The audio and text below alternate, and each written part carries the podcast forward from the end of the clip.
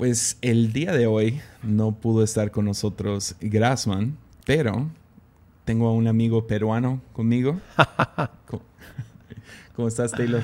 Oh, man. Uh, estoy, ¿Sabes qué? Estoy agradecido que me llamas peruano. Uh, me honra. Aunque soy ambos, 100% ambos, el, el, hecho de que tú honras mi lado peruano es... es me, me conmueve. Sí. Oh, man. Muy bien. ¿Cómo has estado en la, cómo has estado en la cuarentena?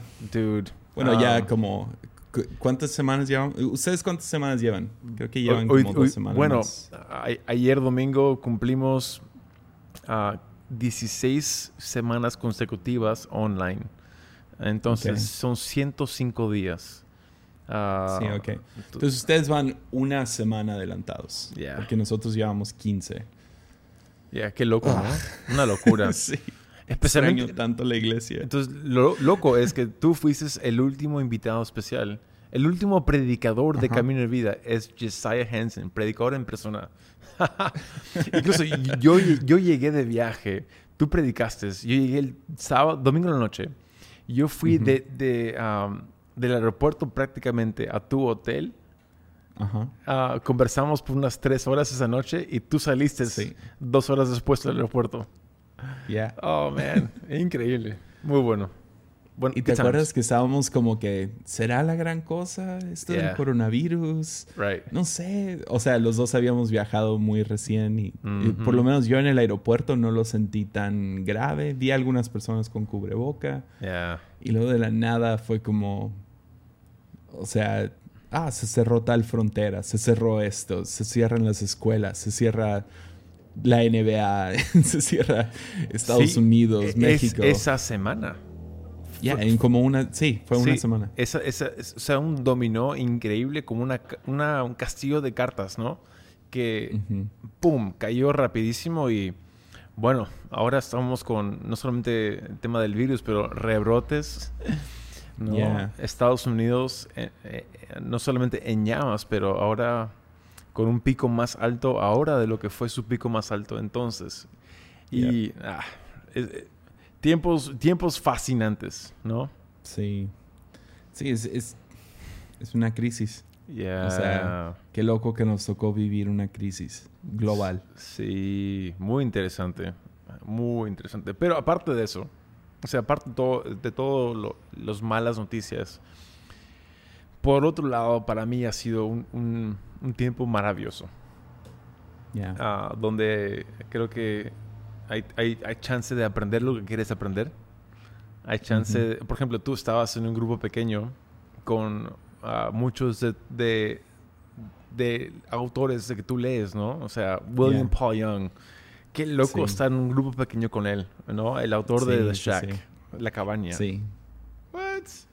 Sí, ha sido, ha sido muy chido. Estuve también, ah, hablé de esto ya, pero estuve en, en un, como, en, en una entrevista o lo que sea, platicando con Rob Bell Mm. ah, y ah, Jonathan Martin. Y luego ahorita estuve en este pequeño seminario por Zoom. O sea, un grupo pequeño de gente.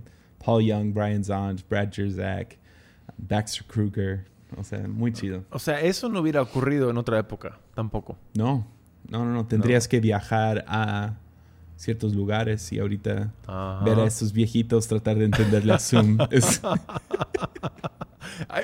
sí. divertidísimo. Oh, man. Hoy día, hoy día tuvimos, ah, bueno, ayer tuvimos ah, dedicaciones de bebés y la cantidad de errores, porque entran familias, ¿no? Al- a un Zoom que tenemos y la cantidad de errores técnicos es un mate de risa. Cosas como, como no puedes tener el televisor prendido con la transmisión a la vez que el Zoom, porque hay un feedback increíble y Ajá. tuvimos literalmente dos minutos de feedback. Uh, good times. Bueno, Ya. No, sí, y ah, sí, el y he, he estado haciendo algunos Zooms también con, con los que están en Patreon en, en Armadillo. Y es chistoso porque pues tiempos de preguntas y respuestas, pues quieres abrir los micrófonos. Entonces abro los micrófonos y luego gente pues no le entiende a mutear y, y todo eso. Mm. Y, y estoy, estoy contestando, ¿sabe qué pregunta? Y de la nada se escucha un señor orando por sus alimentos. Oh, man. Ya, eso fue, fue divertido. Está bueno, está muy bueno. No, son, son de hecho, épocas fascinantes. Y, o sea, ya, es, es, agridulce, ¿no? Muy agridulce. O sea, por ejemplo, el tema de, del contagio. Mis padres ah, el viernes pasado salen positivos en un examen random que hicimos. Um, solo por, por hacer el examen, ¿no? Uh, sí. Y estamos, entonces es, están bien, están uh, sin síntomas hasta ahora y súper, súper bien, tranquilos. Pero es un tema de... Ahora, eh, tenemos gente en el hospital ah, de la iglesia, entonces es ah. muy agridulce, ¿no? Ves eh, lo, lo, mejor y lo peor, the best of times, the worst of times, exactamente ahí. Sí, 100%. Mm. Ya, entonces tus papás también. Oh, yeah. Um, parece que son asintomáticos. Qué bueno. Ah, lo cual es muy, muy bueno. Ah, lo, loco es de que eh, también mi, hermana y mi, cuñado hicieron el test y mi hermana salió que fue positiva hace, hace meses. Oh, wow. O sea, al inicio de la pandemia. Qué loco, ¿no? Pero mi cuñado nada. Entonces es, como que literalmente no tiene, no, tiene sentido esta cosa, ¿no? Ya. Y, pues ya, yo, yo y Mimi nos enfermamos muy feo como en febrero. O sea, duró un mes. Mimi una de las noches se pone muy dramática y me dice, si me muero, buscas a otra mujer. Oh, no. Y yo, no, no, no, ¿cómo crees? yo nunca me vuelvo a casar, ¿cómo crees? Oh, my y, God. y estamos ahí, o sea, y, creemos que fue coronavirus. En unas semanas van a tener los, los test de anticuerpos en Tepic. Entonces, no me importa cuánto cuesta, lo voy a hacer. Sí, justo hablé con... Ver la verdad. Hablé con Steven y, um, y, y, por todo lo que acabamos vivido, los rapid tests, él, él, mandó a hacerse por allá y me dio mucha risa porque me escribe, me escribe como que, hey, hicimos el test. Pero, ah, man, salió negativo. Como que, what? ¿Es good or bad? ¿Es bueno o malo? Y, y, él, y, él, quería saber si, si, es que tenía anticuerpos o no, pero como salió negativo, ah, no tengo anticuerpos. What? No, pero creo, creo que le costó como que 28 um, dólares cada una. O sea, no, es muy caro. Ah, ok. Ya, pues vamos a ver cuando llegue aquí a Tepic. Todo llega un poco, un poco tarde a Tepic está bien, está bien. Nos tardamos mucho en tener el primer caso de coronavirus. O sea, aquí se cerró todo antes de tener ni siquiera un caso. Yeah, wow. O sea, ni uno. Y cerraron todo. Y apenas ahorita. O sea, 15 semanas después estamos viendo como que, ok, se está poniendo serio. Wow. Hey, ¿no, no, crees de que... Um, y, que soy sensible con esto, pero que América Latina fue prematuro en, en ser agresivo contra el virus antes del pico, ¿no? Ya. Estuve hablando eh, con el... El impacto financiero es más duro de lo que es en otro país. por ejemplo, en, Europa, en España, Italia, sí tuvieron un pico, pero cerramos mucho antes de, que ellos lo hicieran, ¿no? Sí, o sea, el, estuve hablando con el presidente de la ciudad y me estaba explicando que su que básicamente tienes un saldo de cuánto tiempo se puede quedar la gente en casa. Y se lo, lo, hicimos antes de tiempo pensando cuidar a los mexicanos de la Semana Santa. Entonces es la razón que, que, cerraron antes, pensando, ok, en Semana Santa podría ser un brote inmenso y, y todo eso, por lo menos aquí en Nayarit, en, en nuestro estado. Pero sí fue demasiado pronto. Y ahora lo, lo dicen. O sea, fue. Porque ya ahorita ya, ya la gente está. O, o no creen en el virus. Eso. O. o porque. como no hay tantos casos.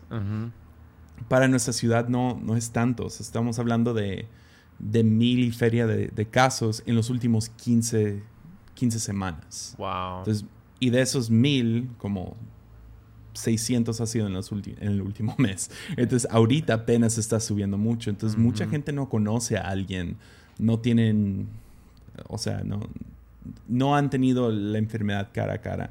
Entonces, no lo, no lo creen o nomás están enfadados de, estar en casa. Y, y ahorita no está muy difícil volver a cerrar todo. Sí, no, acá estamos en un pico muy, muy grueso. Igual van a abrir el miércoles. al menos de que el presidente diga otra cosa, pero vamos a abrir. Entonces, ah, o, por lo menos otra fase, ¿no? Más, más ligera. Pero yo veo, por ejemplo, amigos en Nueva York. Ya están en restaurantes. Ya. Y, aquí todavía no. Entonces, tuvieron un pico muy duro. no sé, para mí es, es, muy curioso todo el tema. Es, es, fácil decir ahora, ¿no? No, sí, es, es, es el problema más fuerte con tratar de predecir. Mm. Es, si, si se hubieran puesto más fuertes y no hubiera pasado nada porque se pusieron fuertes, entonces toda la gente hubiera dicho, ves, no había nada. y si lo hubieran dejado estar, o sea, libre, entonces hubieran todo el mundo... Yo, en México fue chistoso porque a nivel estatal cerraron rápido. Sí. Pero a nivel federal se tardaron. Wow. Entonces había mucho debate de, no, pues nuestro, el presidente no cierra y no cierra Ah, eh, o sea, hubo un video famoso del presidente yendo a Oaxaca y comiendo con una señora diciendo, salgan, no importa. Oh, ahora le creo, o sea, y sé que algunos se van a enojar conmigo, pero ahora le creo de que a lo mejor no era el momento todavía. Porque sí, a lo mejor cerramos muy... Pero quién sabe, ese es el problema de la anticipación, de tratar de predecir. No envidio a ningún líder. No, no, no, muy difícil. no los envidio pierdes. Sí, de cualquier lado pierdes. De, cualquier lado. Ah, ¿Sabes lo, chistoso? Ah, como mis padres contagiados, ¿no? Y, un poco duro y todo el tema. ¿Sabes lo que me... Hablé con mis padres, nos enteramos el viernes en la noche y el sábado en la mañana lo llamo, estamos conversando y él me dice, sí, estamos orando, mucha gente orando con nosotros y gracias. Y, y él dijo esto, me encanta. Dijo, tu mamá está orando para que no tengamos el virus. Vamos a hacer otro examen y que no haya, que, no haya rastro. Y, y, él me dijo, pero yo estoy orando de que lo tengamos. y, de que tengamos anticuerpos y que ya nunca más tengo que preocuparme de contagio. Y dije, what? Está bueno, ¿no? Literal. Y, y, y, es, esa... Porque su razonamiento es, nos va a tocar a todos eventualmente. ¿No? Como, como the flu, ¿no? la gripa. O sea, literalmente Ah, va a tocar. Influenza toca a todos. Ya. Y hay, una teoría. Um, en uno de los libros que leí acerca de pandemias y todo eso, hablaron mm. de esto, acerca de cómo hay diferentes. En inglés la palabra es strain, creo que la. Sí. Que, que la palabra en español sería como que rama. Sí. Entonces, básicamente el virus va evolucionando. Y la rama más pesada, la más mortal, se muere al principio porque o, te contagia tan fuerte que tú solo te, o sea, ni quieres salir, entonces no contagias a nadie, o te mueres de, del con el virus, entonces no se puede replicar tan fácil. Mm. Entonces lo que termina permaneciendo, y eso es lo que pasó con H1N1 y, uh, y otros diferentes influencias es que el más mortal se termina o sea, se muere junto con la gente por qué tan grave es. Entonces el virus mismo se adapta a no ser tan mortal para mantenerse vivo, porque no le conviene al virus. curioso. Entonces, que, te hace pensar como qué tan inteligentes son estos virus para mm. poder arrasar de esta manera, pero ah, eso tuvo mucho sentido para mí. Yeah. 100%. Um, que puede ser que la segunda, tercera, cuarta ola o si esta cosa se vuelve algo cotidiano, o sea, de que cada temporada, aunque parece que no está tan, tan amarrado a la temporada, pero mm. si fuera por temporada, probablemente la mortalidad va a bajar aún más. Ya, yeah, es, muy raro, muy raro esto. Ah, y, y, creo que lo que más... Lo que hace que todo esto sea más fascinante, ah, o sea, viendo soci- sociología, ¿no? O sea, ambos estamos fascinados con eso. Ya. Amamos estudiar gente y ver tendencias y historia del mundo y um, justo estamos leyendo un libro, ¿no? Uh, The Fourth. Turning, Neil Sí. Howe. Qué loco está ese libro. Muy loco. No. Muy loco. O sea, en el Explica un poco, porque tú me lo pasaste a mí. O sea, Yo apenas voy en capítulo 2. Sí, en el 97, eh, este hombre um, y su equipo predice de que entre el 2000 y el 2025 habrá un cambio rotundo. Uh, Habla de, de Estados Unidos, obviamente, es, es céntrico a eso. Pero vemos, o sea, hay, hay una- hay un chiste, ¿no? Cuando Estados Unidos es- eh, estornuda, Latinoamérica ah, consigue la gripa, ¿no? O sea, Ya. eh, eh, nos incumbe, nos importa mucho. 100%. 100%. 100%. Entonces, ah, dice de que cada 80 años, la razón que él pudo predecir esto, cada, cada, cada periodo de vida, y él dijo, mira, hasta Moisés, o sea, tuvo entre 80 y 120 años, por ahí, por ahí es, ah, 80, 90, ah, quizás 100 años, cada generación va dando vueltas. Y, y- y cada cuatro generaciones se repite la historia. Ujú. Y él presenta un caso que literalmente yo, yo- yo tuve que pausar el audiolibro un montón de veces para decir, ¿en serio? ¿What? Googlear Yeah. un poco de cifras. Tiene razón. Y literalmente habla de que cada generación tiene una tendencia por causa de, lo que, de, de su, de su crianza, ¿no? Ya. y él, y, él- y él dijo, hey, quizás estemos a punto de algo catastrófico o Ujú. algo um, enlightenment, como que la- eh, donde nos demos cuenta, y, pero igual, de que hay un cambio gigante, ahora hay un cambio gigante. Y, Ya. y y lo que me encantó de él es, dijo, puedes, lo puedes tomar negativo, pero yo creo que es positivo. Y Ujú. pero igual, o sea, el hecho de que no somos tan originales como sociedad. Ya. Ya, no, es, es, es loco. Y luego también ah, estuve ah, en, en el seminario que estaba viendo, mencionaron mucho a Phyllis Tickle. Ah, No- no sé si has conozco. Phyllis, No, no, no. Phyllis Tickle. Es una de las principales de la iglesia emergente. Entonces, gente tiene sus opiniones acerca de la iglesia emergente, pero ella ¿En serio? ¿Hay opiniones sobre ellos? ¿Es verdad?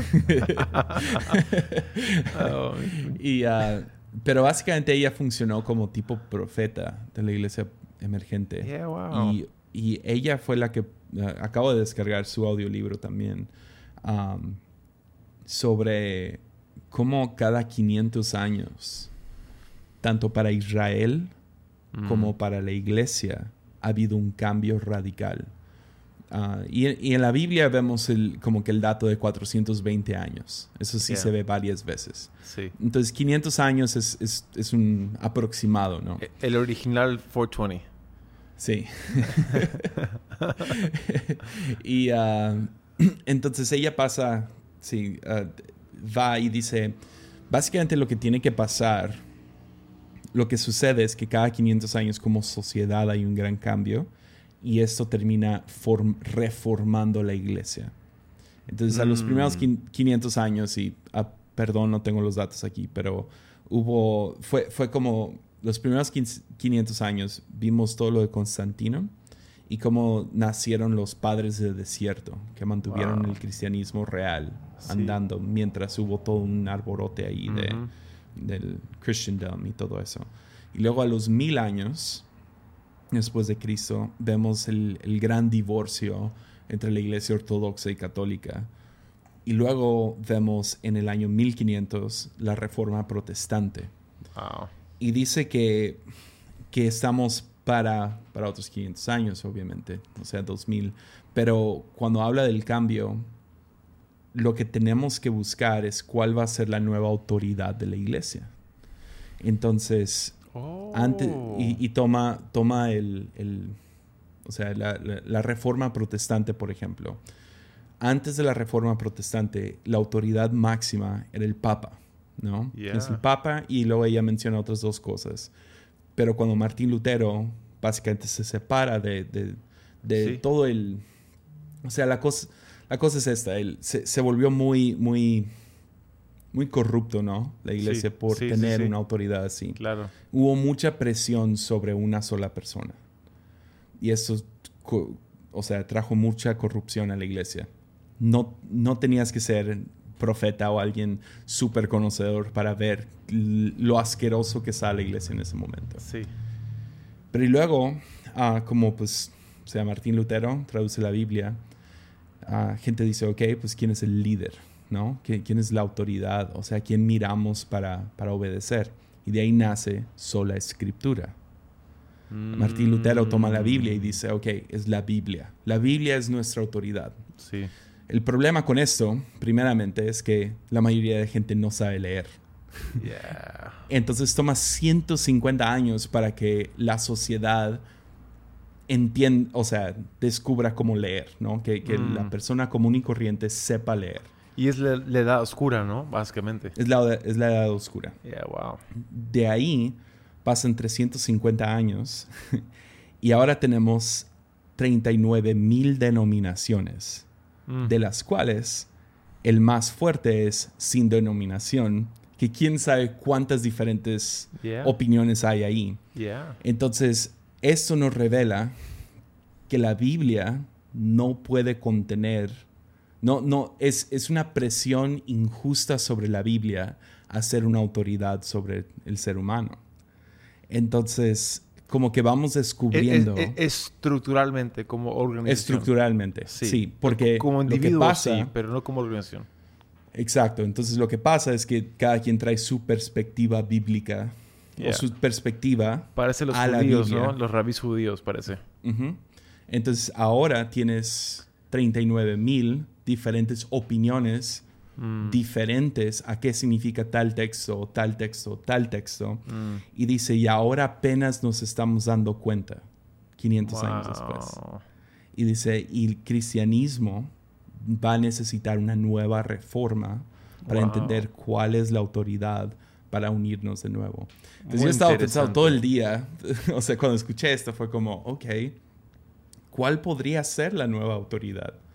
O sea, ¿qué, Yeah. ¿qué más nos queda si no tenemos la Biblia? Entonces, ¿qué es? ¿Qué? O sea, porque obviamente sí, la Biblia es inspirada por Dios, todo, todo eso. Yo creo en la autoridad de la Biblia, sí. Ujú, 100%. Sin embargo, ser la autoridad, por el- o sea, Es, no es que, es... es que- es que hay que explicar esto. Se, pus- se hizo un, un- Se armó un problemón cuando el Papa era, era sobre la Biblia. Exacto. Y cuando, cuando él mandaba, él cambiaba, el nuevo Papa cambiaba lo que la Biblia decía. O sea, hasta no interpretaciones, sino modificaba texto bíblico, añadiendo sobre ello, vez Yeah, tras y- vez tras vez. Y está el, el yeah. apócrifa y todo eso, ¿no? En fin. Pero Ujú. um, lo que me, me interesa lo que tú dices, porque no es que la autoridad de la Biblia es menos, sino es una interpretación de cómo la Biblia debería ser leída, aplicada y, um, y cómo deberíamos tomar, aferrarnos a la Biblia quizás, ¿no? Exacto. Y es fascinante. Se- se- ¿Será Hilson? Ya, o sea, e- e- estuve pensando, ¿qué tal si es Internet? Ahora, no diciendo que Internet debe de ser la autoridad, pero El Por un consenso. lado, Porque sí, estás la hablando de idea de- consenso, no más Sí. que nada. O sea, piensa en cuántas iglesias sin ser Hillsong se parecen a Hillsong. De hecho, de O hecho. cuánta gente, cuánta gente es, es formada por un libro como La cabaña o Una vida con propósito, Mm. simplemente por el acceso de obtener esta información. Yeah. Ahora, ahí- ahí yo propongo. um, de hecho, al final de los tiempos, mi, mi padre dice, ¿no? Y lo creo con todo mi corazón, que Hillsong no será conocido como una iglesia, será conocido como una reforma de la iglesia, como Yeah. un, un mover de Dios. Y lo creo con todo mi corazón. Um, pero yo creo que al. Y, y voy a sonar como un cucufato así, pero lo creo con todo mi corazón, de que vamos a entender de que el Espíritu Santo es... es Um, no, Mike. No sé por qué. That sucks. Está bien. Ah, no, no sé por qué, pero vamos a, creo que vamos a, a- a entender de que sí podemos ah, sintonizarnos al Espíritu Santo. Ah, No a niveles raras como que piel de gallina y, y Yeah. todo eso, sino como una guía de, de cómo leer la Biblia, de cómo poner Ujú. como una buena linterna sobre la, cada palabra para entenderla y, y- y- y aplicarla. ¿no? Entonces yo creo que va a ser, vamos a llegar a un punto donde es tan, um, es tan claro que el Espíritu Santo está entretejiendo y uniendo cada una de, de esas iglesias, ¿no? A, a una misma Yeah. autoridad. Es lo que yo creo. Ujú. Ya. Sí, es. eh, la verdad, no tengo ninguna respuesta. O sea, además se me hizo muy interesante que ella, Mm. que ella habló de dos cosas para que haya reforma. Una es, tenemos que entender que gente siente, se siente amenazada cuando dices que la Biblia no debe ser la autoridad de la iglesia. Mm, Ah, que, es una, que es una imposición injusta. mm. Entonces, ahora ya entienden los, los, los que están escuchando por qué gente tiene opiniones fuertes acerca de la iglesia emergente. por gente como Phyllis Tickle. Exactamente.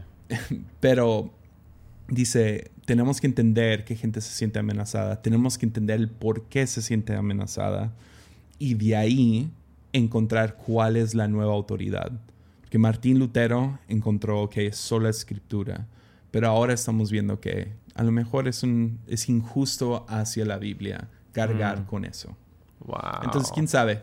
Bien y, bien y no tiene nada de razón esta señora. Pero Yeah. es interesante.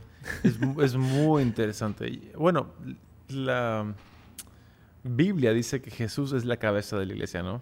Ah, y, y quizás 100%. y quizás poner ah, texto por en- o sea él es la él es la palabra entendemos eso, Yeah. eso 100% Sí. Jesús es la palabra P mayúscula. Sí, P mayúscula, pero a veces ponemos P minúscula por encima de, ¿no? Y, y cuando, y creo que e- ese es el problema. Un- un- bueno, papa, ah, palabra, en- funciona en español. Ah, Ya. e- Él es, él es la- el, el único que puede realmente sustentar y cargar con la iglesia. Es su novia al final del día. Y, y de hecho la palabra apunta a Jesús. El Espíritu, su labor número uno es apuntar a Jesús. Y no sé, es, es fascinante, fascinante. A mí me encantó una respuesta, y lo hemos hablado varias veces, ah, porque tú y yo como que diferimos en cómo, en semánticas nada más. En espíritu estamos en lo mismo, pero me encanta una entrevista de, de Carl Lentz con Oprah Winfrey. Y Oprah Winfrey le pregunta, hey Carl, ah, ¿tú realmente crees en eh, la infalibilidad de la Biblia? Y, ah, o sea, directo al grano. Muy bueno de Oprah. Pero ella, Ujú. él, él respondió, Oprah, es todo lo que tenemos.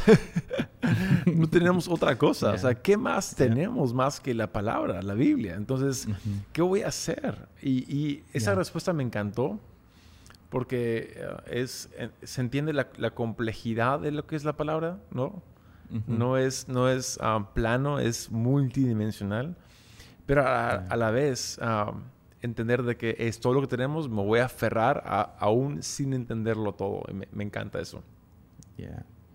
No, sí. Eh, o sea, siento que siempre tengo que decir esto después de hablar de la Biblia, sí, pero amo, amo, amo mi Biblia. Yeah. Am, lucho con mucho de la Biblia, pero creo que ese es el chiste. Sí, es el chiste. Justo um, eso me hace pensar cuando ah, mi padre tiene una enseñanza sobre el eh, Pascua, ¿no? Eh, cuando las plagas, ¿no? El espíritu de muerte pasó por encima de, de los hogares en Egipto y los judíos fueron llamados a israelitas, ¿no? A, a pon- a poner sangre de un cordero encima de su, de su um, al umbral, ¿no? El- La puerta y que tenían que cocinar el cordero y comer el cordero. Ahora, hasta ahí todo Mm. genial. Pero el chiste es esto, fueron, fueron convocados a comer todo el cordero. Mm. Todo significa todo, todo lo que no se come. Bueno, en México comen todo, pero ah, todo lo que no se come tenían que comerlo. O sea, las- Ya. hay las partes agradables, hay, hay la- las costillas y no y pero hay las partes que no, no las entrañas y ah, o sea, cosas bi- bien asquerosas que uno no quiere comer, tenían que comerlo todo. Y ah, me, me Mm. parece un, un buen ejemplo lo que es ser un creyente, ¿no? Ah, Yeah. es, es todo Jesús, es toda la palabra, es ah, lo, lo incomprensible, todo. Es, y es muy, Yeah. Para mí es muy poético, me, me gusta mucho. Ya, muy. O sea, muy, muy, muy bueno. Hablando de las 10 plagas. Oh, man. ¿Sí sabes que ya llegaron las langostas a Argentina? ¿Viste eso? no. What the heck? Que sí, o sea, Y a India también. Hay una infestación de- en India de langostas. wow. Y me... fue, fue chistoso porque, o sea, puse en Twitter y cuando llegan las, las ranas, ¿no? Ah, Go there. porque se siente así. Wow. Y ah, entonces he estado pensando en las 10 plagas de, de Egipto. Mm. Y me acordé de algo que leí y no me acuerdo dónde fue.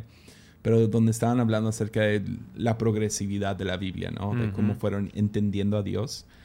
Y cómo al principio se le daba todo el crédito a Dios, de lo que sea. Eso. Entonces, cualquier muerte, Dios lo causó. Cualquier plaga, Dios lo causó. Entonces, ponían en la Biblia, Dios causó tal cosa. Ah, el ejemplo que usaron fue Sodoma y Gomorra, diciendo Yeah. Dios causó el fuego sobre Sodoma y Gomorra, que es, es difícil porque, o sea, y no, no, no, no sé si meterme a todo esto, pero es difícil explicarlo cuando hablas del amor de Dios, pero destruyó una ciudad, ¿no? Yeah.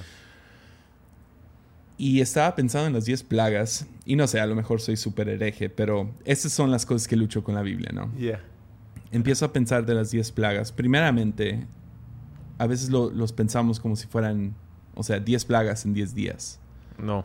Y no, o sea, imposible. No. Ah, que la- o sea, no, no es posible. Entonces tenemos que, ok, toma tiempo. A lo mejor tomó un año, a lo mejor dos años, a lo mejor fue como ahorita, 2020, que llegan plagas, de, o sea, está llegando esta nube de, del Sahara, ¿no? De, de- de Yeah. polvo a- a- al otro lado del mundo y vemos las langostas y ahora todo esto sucediendo en un lugar tan pequeño como solo Egipto es fuera de lo común, ¿no? Ahora tenemos redes sociales y todo esto para entender, ah, los cielomotos que pasaron en México y, Yeah. y todas estas cosas, ¿no?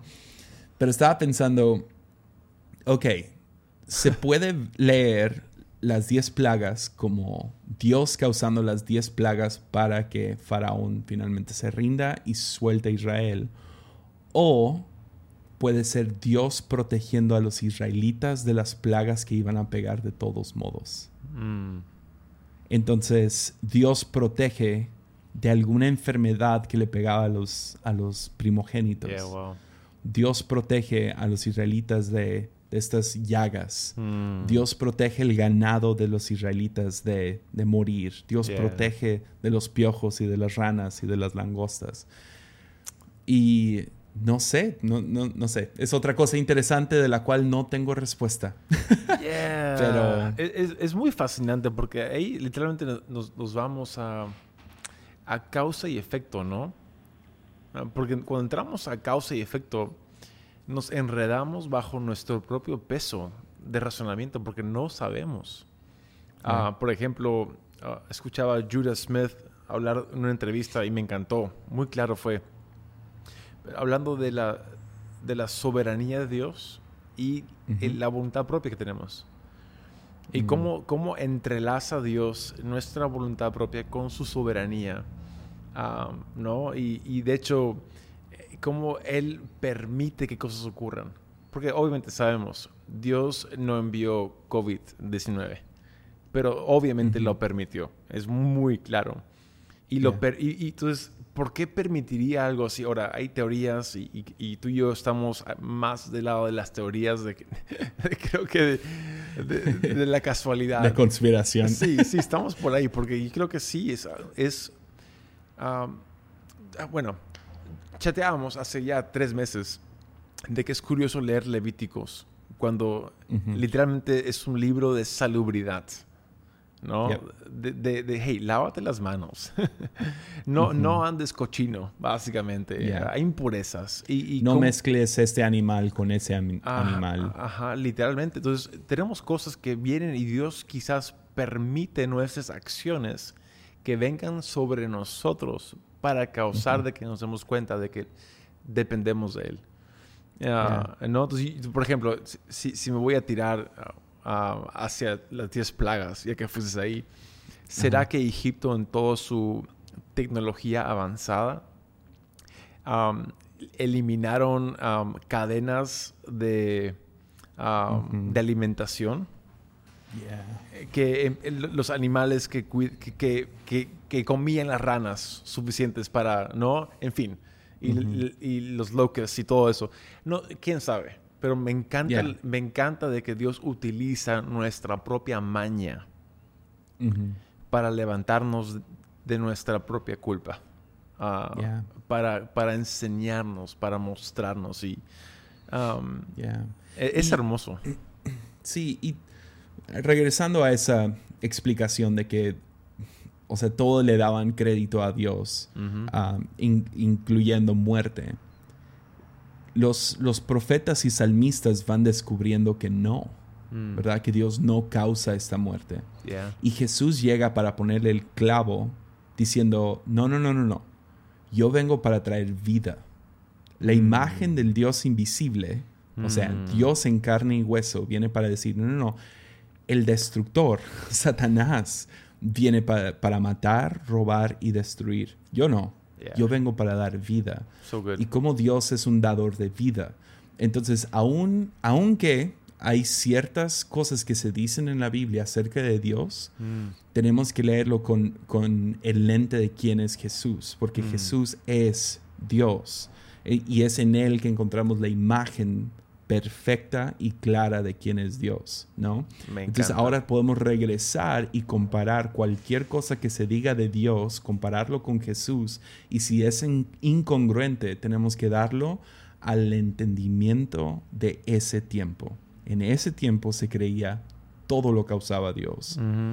No podemos agarrar ese versículo y pisotear a Jesús, sino Yeah. tenemos que agarrar a Jesús y pisotear esos versículos. Es que, es que todo, todo texto debe ser mirado a través del prisma de Jesús, Ya, ¿no? Ah, que Él, 100%. mirarlo a través de Él y, y- y cambia to- toda la, la interpretación por completa. Por eso me encanta, volviendo a, la- quién es la cabeza o quién va a dirigir la iglesia, entre comillas, siempre debió ser Jesús. Um, Yeah. Nunca debió ser un papa, nunca debió ser...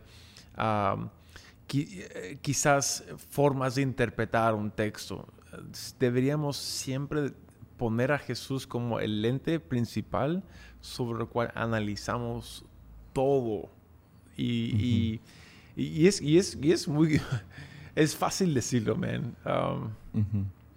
Ya, yo, yo uso, um, es un proceso de tres pasos para cualquier interpretación bíblica. Yeah. Y tiene que ser en esos tres, no me puedo brincar al tercero sin pasar por los otros dos. yeah, wow. Entonces mi, mi primer filtro es que leo la Biblia literalmente. Ok. Por ejemplo, el, el libro de Jonás, ¿no? Yeah. Dice que un gran pescado lo comió. Sí. Ahora, ciencia desprueba eso. No hay ningún pez, pez suficiente grande para cargar a una persona viva dentro de su vientre por tres días. No existe. Yeah. Pero no me voy a clavar con eso. Yo lo voy a leer tal y como dice. Yeah. Un pez se comió a Jonás por tres días y lo, lo escupió sobre la playa. Lo, lo- lo acepto tal y como es. Lo creo porque es, es mi autoridad. Sí. La Biblia sabe más acerca de Dios que yo. Yeah. Y me está enseñando algo acerca de Dios, algo de Jesús. Come on. De ahí, después de leerlo literalmente, busco, uso el filtro de, de moralidad. Ok, ¿cuál es el Mm. moral de esta historia? Muy bueno. Entonces el filtro de moralidad me lleva, ok, de lo literal tengo que ir a lo moral. Lo moral me enseña ah, varias cosas en la historia de Jonás. Y nomás estoy ahora no es inventándome, ¿no? Pero, pero puedes tomar algo como lo del racismo, ¿no? O sea, Dios también am- ama a los de Nínive. A pesar de que eran muy mal vistos por los judíos, a pesar de que a lo mejor había mucha verdad en, es- en verlos mal, pero Dios los ama a ellos también. Yeah. Entonces no es nosotros contra ellos, es Dios ama al mundo completo. Hermoso. Y también quiere salvación para Nínive. Muy bueno. De ahí me lleva al tercer filtro. Y el tercer filtro es uno ah, basado en, en la historia de, Emau- de, de los discípulos caminando de, de Jerusalén a Emmaus. Sí. Y que Jesús se les pega. Ujú. Y luego que les empieza a explicar la Biblia. Y básicamente dónde estaba Jesús. Desde Yeah. Moisés hasta los profetas Uf. y los lleva por toda la... Lástima que no nos explica. Juan nunca nos dice qué dijo Jesús, Mm. pero la, la- nos invita a leer la Biblia buscando a Jesús. Ah, muy bueno.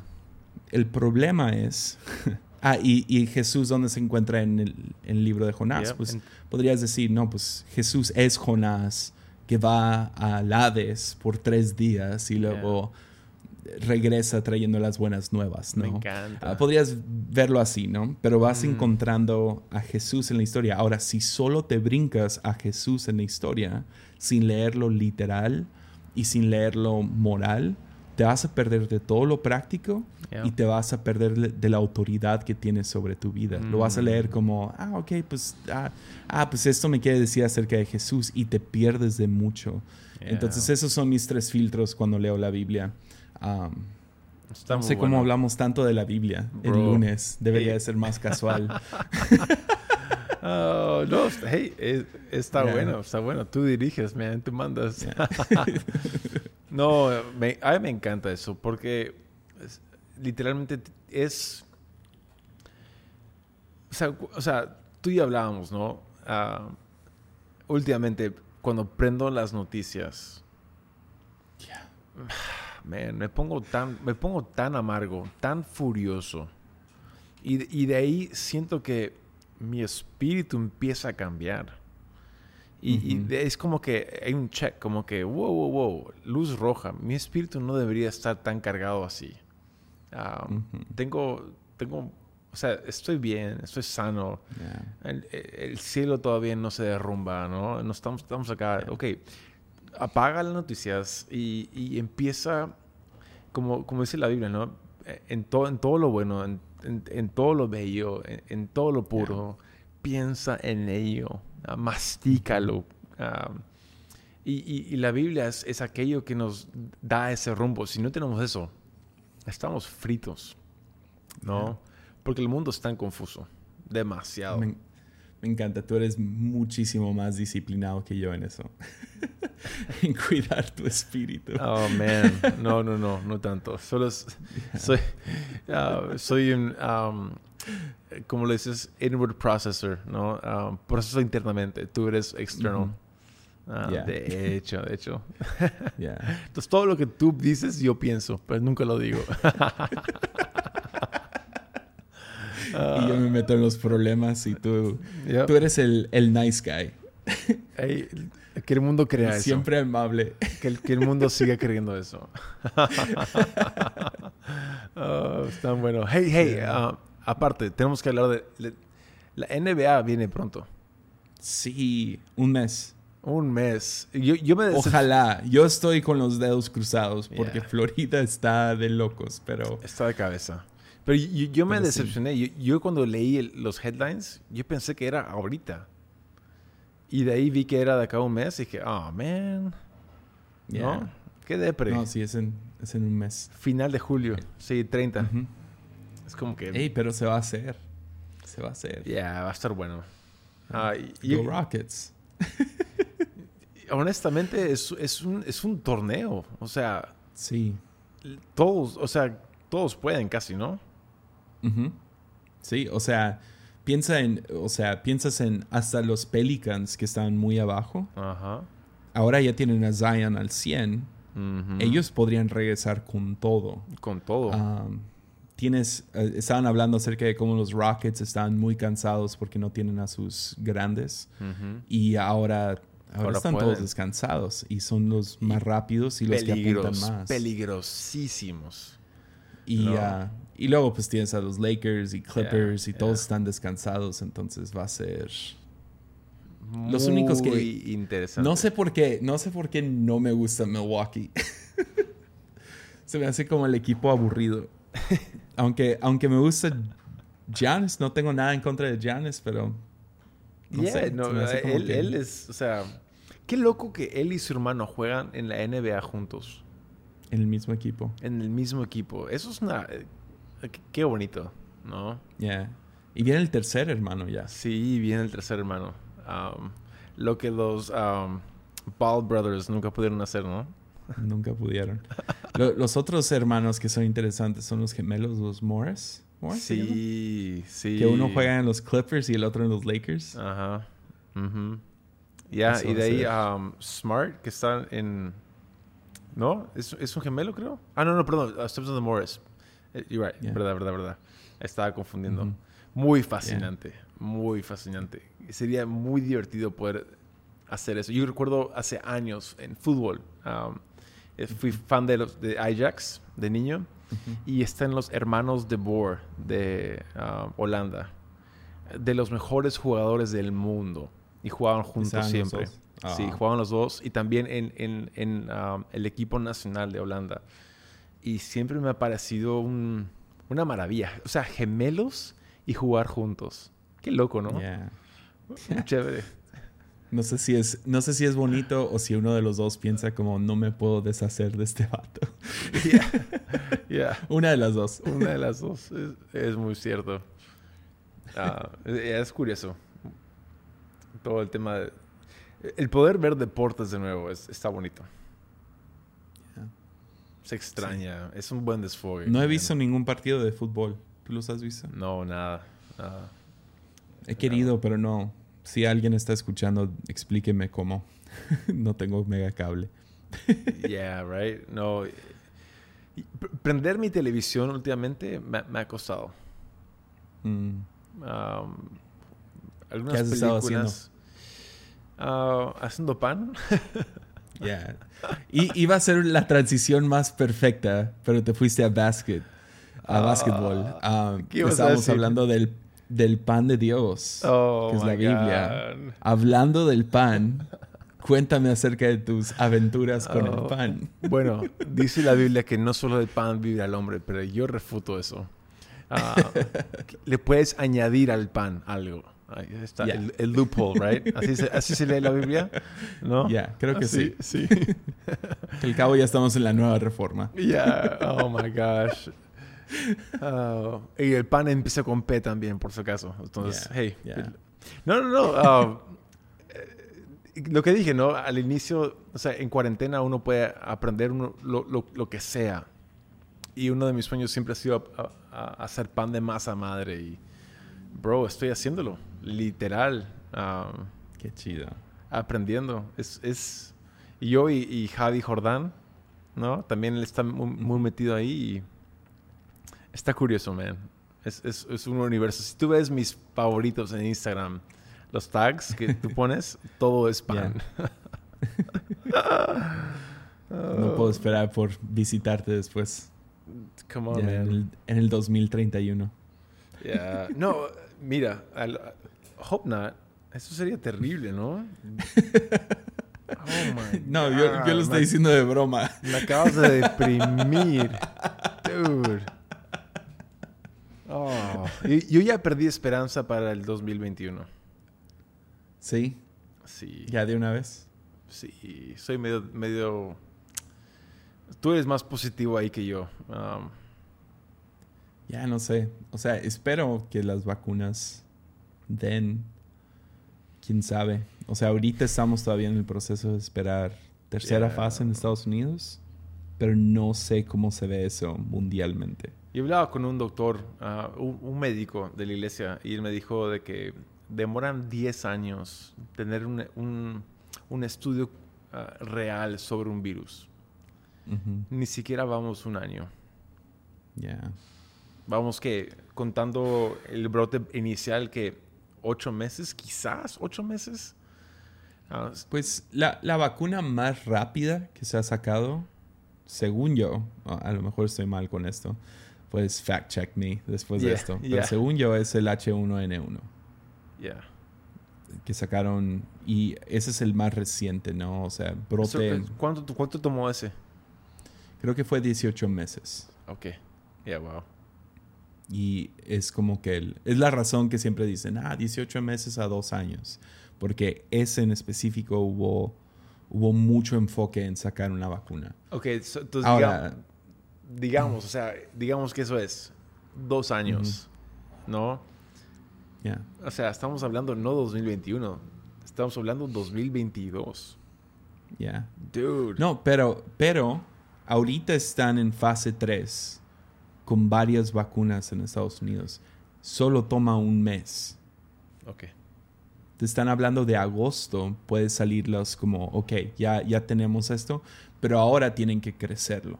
Y se dice que ya han invertido millones y millones de dólares Mm. en ya empezar a crecerlo. Entonces, Estados Wow. Unidos va a contar con 2 millones. Ahora, no es mucho, pero inicialmente. Ahora, si tienes 2 millones, los mandas a los hospitales y vacunas a la gente que no le ha dado COVID, que están de enfermeros y doctores y todo eso, ya ayuda mucho. Mm, De ahí, o sea, si pudieron crecer 2 millones y dicen, ok, funciona, ni modo que países no suelten el dinero para Yeah. crecer esto, para hacer millones y millones de... Y luego también, pues, están encontrando tratamientos. Londres ya sacó uno. Sí, Para y, los que están y en- les va bien, ¿no? Le está yendo muy bien. Ha bajado la, la mortalidad. Wow. Y se está viendo, o sea, tú ves las... Regresando a, a los stats, aunque está subiendo en Estados Unidos mucho, y puede ser porque apenas está subiendo, no Mm. ha subido la mortalidad, sino ha seguido bajando. Yeah, wow. Entonces, quién sabe. Ah, o sea, si- tengo que recordarme cada rato, no importa cuánto Twitter y YouTube y noticias vea, no soy doctor. Entonces, Yeah. al final del día, no sé. Y eh, no, es divertido platicarlo, ¿no? Yeah, no, mi, mi otra pregunta ahí sería, ¿es esto el fin o el, el inicio del fin de el, el negocio de las noticias como lo conocemos? Mm, Right? Es Yeah. como que no hay nadie en Estados en el mundo ahorita que cree en las noticias. ya no. No, no, no conozco a nadie que, que dice, ¿sabes qué? Yo vi CNN y es, Yeah. no, todos dicen, yo fui a CNN, fui a, en Estados Unidos, Fox News, vi a los dos, fui a, a Wall Street Journal, fui a Breitbart, fui a, no, Huffington Yeah. Post. Es como que tienes que ir a, a cinco... Fui a YouTube y escuché a tales personas. Yes. O sea, literal. ¿Será el fin de, de cómo lo conocemos, por lo menos? El negocio que se ha vuelto, ¿no? Um, no, sé, um, a mí me encanta Dan Carlin, ah, que es de Hardcore History, pero también él tiene otro, otro podcast que se llama Common Sense. Y él habla sobre el negocio de, de lo, do- lo caliente, lo incendiario. Eso vende, busca eso. Y él salió de ese medio porque le hartó hace años, ¿no? Y no sé, es para mí es muy curioso. O sea, ¿cuándo vamos Pues, a entender pues, esto? eh, por lo menos hablando de Estados Unidos, viste la, se veía la hipocresía de los medios Mm.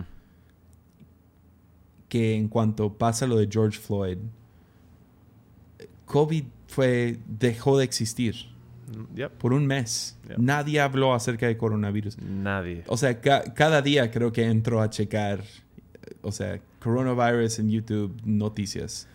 Y ver qué está pasando en el mundo, qué, qué ha pasado, lo que sea. Por un mes no había nuevas noticias. Ibas a Fox News o CNN o otros medios, nada. Nada. Y lo que veías era como que veías un lado, más la izquierda, celebrando las protestas. Y estás diciendo, espera, que no hay, que no estamos en media pandemia. o sea, ¿qué, ¿qué está pasando? Y luego ahora, de la nada, pues ya se calmó, pues ya no es... Todavía hay protestas pasando. Todavía hay. Y fuerte. Muy Todavía hay, o sea, es, es muy feo lo que todavía está pasando.